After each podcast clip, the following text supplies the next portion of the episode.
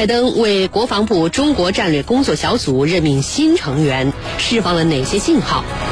军情观察为您详细解读。最近，美国总统拜登为新成立的美国国防部中国战略工作小组任命了三位新的成员，他们分别是梅拉尼·哈特、伊利拉特纳和伊丽莎白·罗森伯格。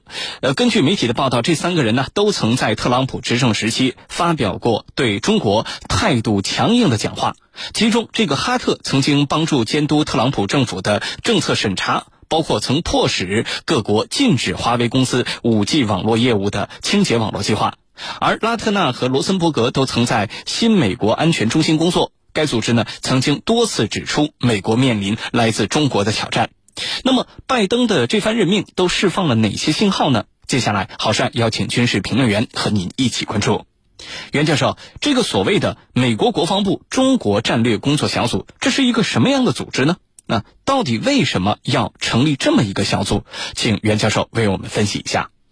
好的，美国国防部的中国战略工作小组呢，是拜登政府新成立的一个专门的工作班子，它属于美国国防部的非常设机构，那么是是一种临时成立的专门工作班子，呃，并不占美国国防部的编制，呃，所属的人员呢，是从美国国防部各个部门抽调组成的。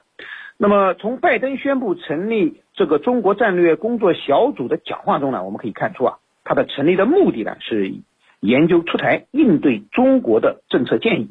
呃，按照美国国防部官员的说法，这个临时的专门工作班子呢，呃，将审查包括战略、作战概念、技术、兵力结构、兵力态势和部队管理以及情报在内的呃这些呃高度优先的议题，还将审查美国的联盟伙伴关系。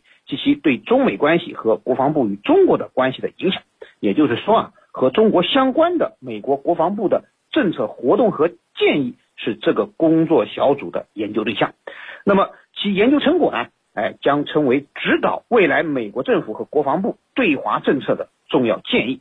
那么美国成立这样一个专门针对中国进行政策策略研究的专门工作班子，究其原因呢，我觉得大致有以下三个方面。首先呢。就是如何处理中美关系，已经成为摆在拜登面前的一个重大课题。当前，对华强硬啊，在美国已经成为了一种政治正确。那么，拜登上台之后，基本上不太可能改变和中国对抗的这种呃美国对华政策的基调。但是呢，呃，在方式方法上，拜登肯定想和他的前任有所区别。呃，他不太可能会采取特朗普时代那种耍流氓式的硬怼的方式。来处理对华关系，那么这就需要呢，呃，他研究出新的策略和新的方法。其次呢，拜登啊也需要和特朗普时代对华政策做一个切割。虽然在总体上，拜登政府不会改变特朗普时期定下的对华政策的呃遏制围堵的总的基调，但是呢，对于特朗普呃对华政策的很多具体做法，拜登呢很可能会做出大幅度的修改，尤其是特朗普时期出台了许多针对中国的法案。不少呢都可能影响到美国自身的利益，那么拜登政府需要做出一个新的评估，呃，为制定出新的对华政策和法案，那么提供呃政策上的参考。那么第三呢，就是当前世界战略格局啊正在发生深刻的变化，中国的崛起呃和复兴呢已经成为无法阻挡的历史潮流，拜登政府呢也是出于对这一趋势的感知，那么需要对。美国的全球军力部署，特别是在亚太地区的军力部署，做出一个全面的评估，以应对所谓的中国的挑战。总之呢，呃，这么一个中国战略工作小组啊，呃，是针对中国成立的，它的研究结果很可能会对中美关系的走向产生严重的影响。啊，主持人。好的，谢谢袁教授。拜登政府新任命的这三个人啊。他们都是什么来头呢？呃，有报道说这三个人清一色都是对华强硬派。那么这样一个说法准确吗？请程教授为我们分析一下。好的，啊，这次啊，这个拜登啊任命了美国国防部中国工作小组的新成员。那么这三个新成员很有意思，三个人里头两个是女的，只有一个是男的。呃，今年的这个大年三十。中美两国领导人通了电话啊，这个正好是利用这个机会嘛，给咱们中国拜个年。当时呢，大家都在期待呀，就觉得中美之间呢，你老不来往、不对话也不对啊，这两个大国呀，第一和第二啊，你老不对话也不行啊，对话了。但紧接着呢，拜登就任命了这个所谓的中国战略工作小组，而这个小组呢是放在国防部，明确了就是由军方来牵头。那么军方来牵头，就军事上的色彩，军事上的色彩，明里就是告诉你，我在军事上我会跟你中国对抗，啊，专门成立了三个，啊，三个由三个人组成的这个小组。那么这三个人很有意思，我们来分析一下他的这个背景。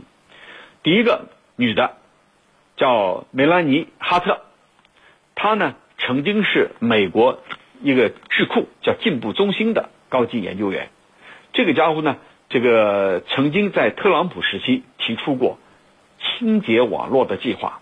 所谓清洁网络，可能大家还呃有有些军迷朋友还比较陌生。那么这里头的核心就是说，我的这些啊，坚决不跟中国在这个各个方面有任何的关联。说白了，就是一种脱钩啊。那么他曾经提出一个观点是什么呢？就是我们美国一定要坚决反对中国给企业的补贴。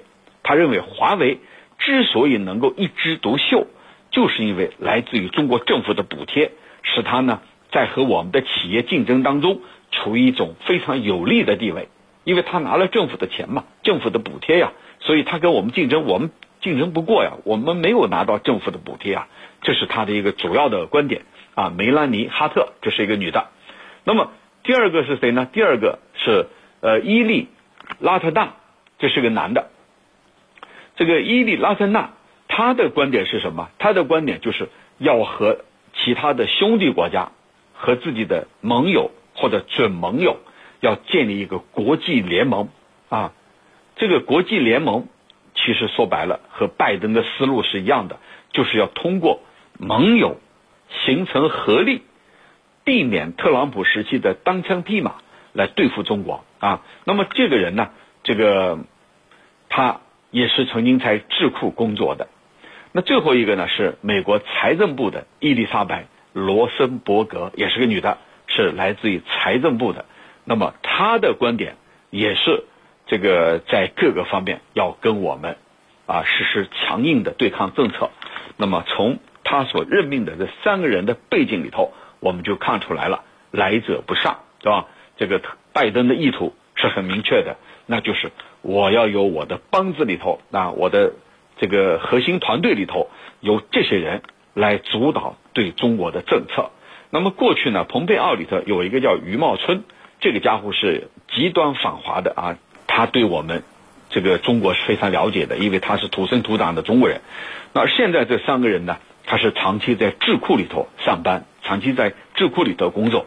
他们提出的啊，都是这种呃冷战思维的，呃，出于冷战思维的啊，呃，就是说一定要在各个方面把你中国打败啊，应对你中国的崛起，这就是他们的一个核心的意图。主持人，好，谢谢程教授。拜登任命这三个人作为美国国防部中国战略工作小组的新成员，这个动作对外界释放了什么样的信号？请袁教授为我们分析一下。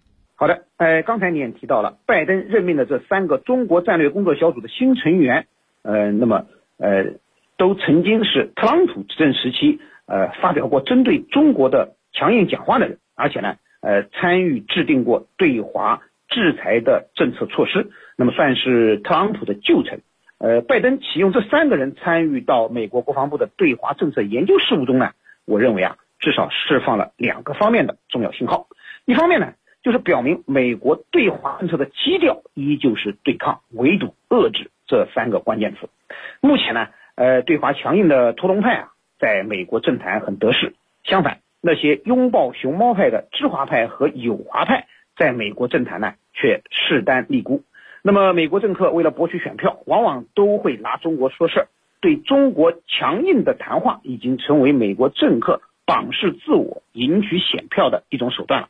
所以，这三个人在特朗普时期发表过对华强硬的讲话，其实并不奇怪。那么，拜登呢，启用这三个人，呃，参与对华政策的研究呢，也是在表明他自己的政治正确。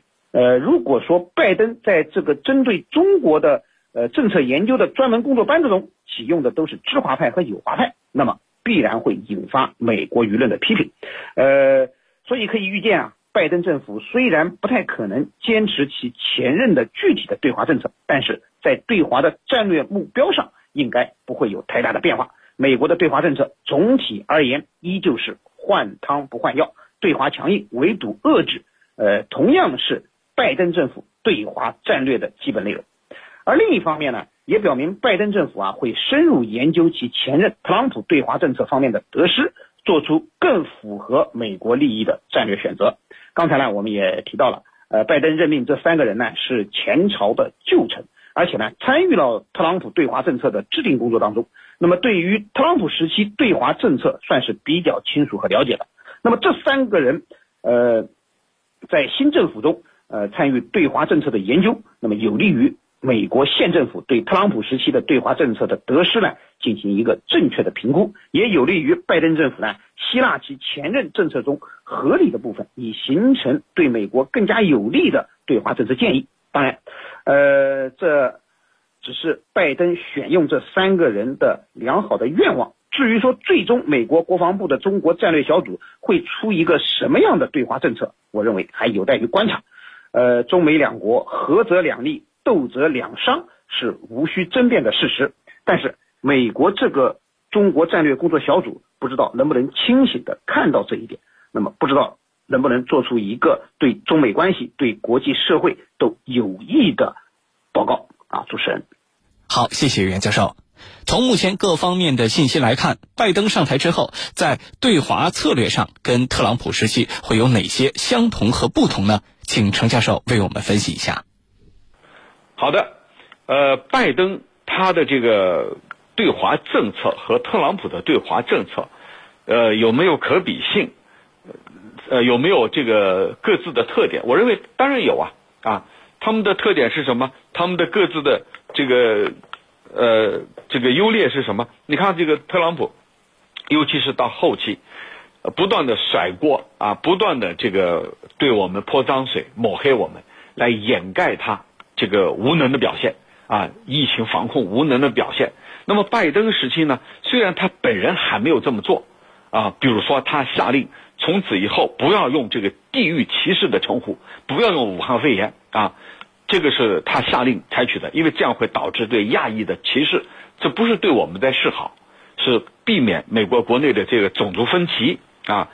那么这是他的一个做法，不像特朗普那么无原则的啊。那么再一个呢，就是在军事上，特朗普呢是做的很明显，就是跟你中国呀，这个哪怕是擦枪走火在所不惜。但是拜登是个建制派，他不会这样这个让局势来失控。拜登曾经说过，说对中国是要遏制，但是也避免冲突啊。我觉得这就是很明显的一个一个一个一个比较。对特朗普来说，他无所谓啊。那么也许冲突呢，可能还更好，你可以转移视线，也可以提升自己的这个支持率。但是对拜登来说，他是个建制派，他很清楚，中美两个大国，一个是这个守成大国，一个是崛起大国，无论如何不能走向冲突的边缘。如果走向冲突的边缘，不仅是中美两国的灾难，也是整个世界的灾难。所以拜登他看得很清楚啊，要避免冲突，但是对你遏制，我认为这是两个人共同的特点。呃，我们不要对拜登抱有任何幻想，他不可能对你中国友好，不可能对你中国有任何的这种呃余地的。那必定是在各个领域、各个方面来对你进行遏制和制裁。呃，你比如说。呃，这个印太战略最近他他们开了会了，这四个国家线上的，那么这这个做法其实就告诉你，特朗普时期的一些做法他会继承下去啊，特别是这个像印太框架呀、印太战略呀、四国集团呢这些他都会呃引用下去。那再一个呢，像清洁网络呀，像这些啊，既然这些人曾经制定过清洁网络，那下一步肯定还会继续去推进这些。他的目的就是孤立你中国，啊，不断的孤立你，边缘化你中国，啊，和自己的盟友一起来打压你。那么这里头，呃，还有一个区别就是过去美国是单枪匹马，现在呢，我有盟友的支持，但是他有没有意识到，你美国的影响力、你的国际信用已经大不如从前，你还有那么强的号召力吗？没有了，对不对？你不可能像以前那样一呼百应，现在大家都怀疑你啊，你美国自身都搞不定，你还来忽悠我，还来动员我，我为什么要听你的？而中国的经济是世界主要经济体系中最为亮眼的。那么各国就要想了，我要要靠中国经济的带动嘛？我我去得罪中国有这个必要吗？所以这里头啊，他们也只不过是一厢情愿而已啊，主持人。